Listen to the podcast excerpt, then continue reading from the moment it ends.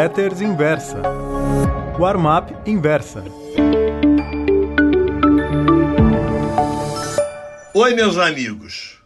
O título da Warm-up Pro de hoje é Açúcar, chegou a hora. Por diversas ocasiões, em minhas newsletters, alertei os caros amigos leitores sobre as enormes oportunidades que o mercado internacional de açúcar oferece, embora muito raramente.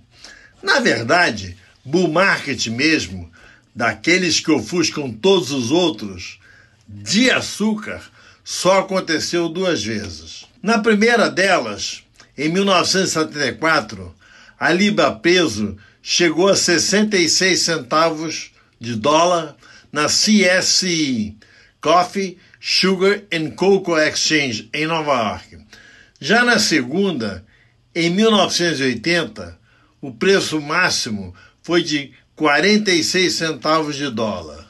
Vieram então diversos bear markets, sendo que cansei de ver o açúcar cotado a 2 centavos de dólar numa época de superprodução mundial, aliada a consumo baixo. Ajustando os preços máximos dos dois bull markets pela inflação americana, os 66 centavos de 1974 equivalem hoje a 3 dólares e 45. Já os 46 centavos de 1980 representam agora 1 dólar e 44 centavos. O açúcar não costuma subir porque falta. A razão da alta é geralmente o medo de que irá faltar. É justamente o que está começando a acontecer. A explicação é simples. A China, para cumprir as cláusulas do Acordo do Clima em Paris, decidiu adicionar 10% de etanol em sua gasolina. Como eles consomem 170 milhões de litros por dia, estamos falando de 17 milhões de litros de etanol. O equivalente em açúcar deixará de ser produzido.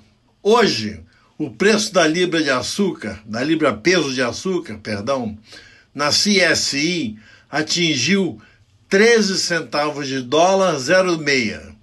A maior cotação do ano, já reflexo da decisão chinesa. Em minha opinião, não seria nenhuma surpresa se, pela primeira vez na história, fosse a um dólar. E vejam que estou desconsiderando a inflação americana. Sempre que recomendo a compra de açúcar futuro em Nova York, diversos assinantes me escrevem perguntando como podem fazer isso. É aí que surgem as primeiras complicações. Mas se você quiser aplicar, por exemplo, 100 mil dólares para ganhar muitos milhões, vale a pena. Antes de mais nada, será preciso abrir conta, se é que já não tem, numa corretora que opere em Nova York. Talvez encontre alguma no Brasil, mas é bem provável que tenha que recorrer a uma das sociedades de Wall Street. O açúcar futuro é também negociado na BMF Bovespa, mas a liquidez é insignificante. Portanto, tem de ser em Nova York mesmo. Aberta a conta, você terá de transferir o dinheiro para lá. De cara, pagará de 15% a 25% de imposto de renda, dependendo do valor. Vamos considerar os 25%. Portanto, de saída, o especulador já estará pagando um pedágio de um quarto do valor. E nem pense em levar o dinheiro com você numa viagem sem declará-lo.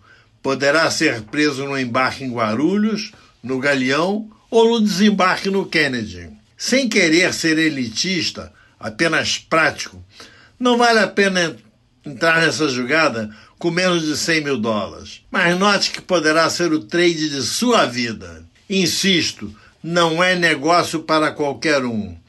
Além do capital, será preciso muita disposição, pois a alta não se dará, dará linearmente. Vai subir, descer, subir, descer, antes de ir para as máximas. Ao escrever sobre açúcar, meu coração acelera. Sinto sangue correr mais rápido sob a pele.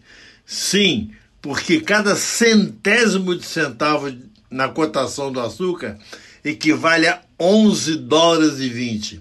Isso significa 112 mil vezes. Muito obrigado.